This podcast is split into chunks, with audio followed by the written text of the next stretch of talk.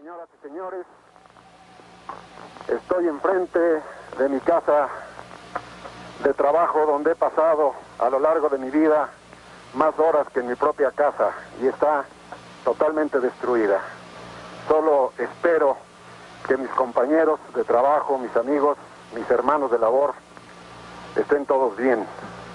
No es posible reconocer esta esquina donde todos los días durante tantos años he venido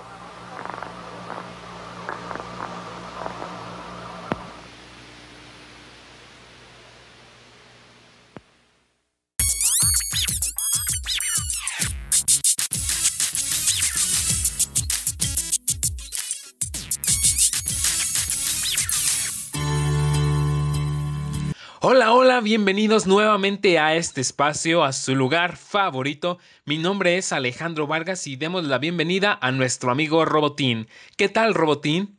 Hola, hola, muchas gracias, Alex. Yo encantado de visitarte a tu programa.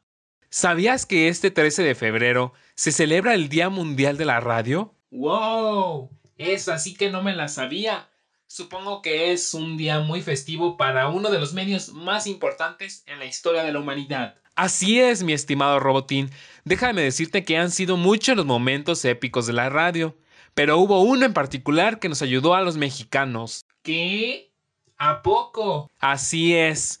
Esto sucedió cuando aún no nacías allá un 19 de septiembre de 1985, cuando un terremoto de 8.1 grados sacudió a la Ciudad de México. Oye, ahora que lo recuerdo, una vez en mi clase de historia vimos sobre eso.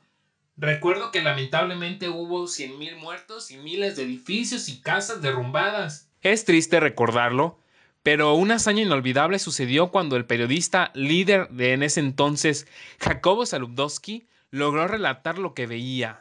Pero, ¿cómo?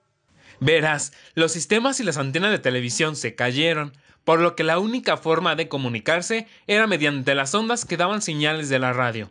Así que Saludowski, al tener un teléfono en su automóvil, logró reseñar todo lo que sucedía y veía a su paso. Mi sistema de datos inteligentes está trabajando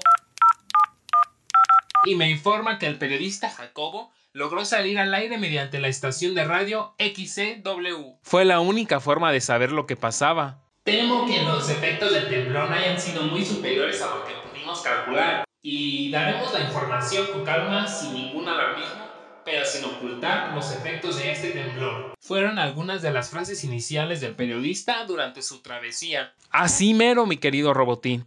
Y bueno, pues la radio fue en ese entonces un gran alivio para saber qué pasaba con los familiares y con los amigos que teníamos en la Ciudad de México. Y bueno, pues eso ha sido todo por la cápsula del día de hoy, esta cápsula inteligente. Espero seguir viniendo para que juntos aprendamos más del mundo de las comunicaciones. Así será. Le recordamos al público que esta es una cápsula que se realiza por... El 13 de febrero, Día Mundial de la Radio, solo en Radio 060.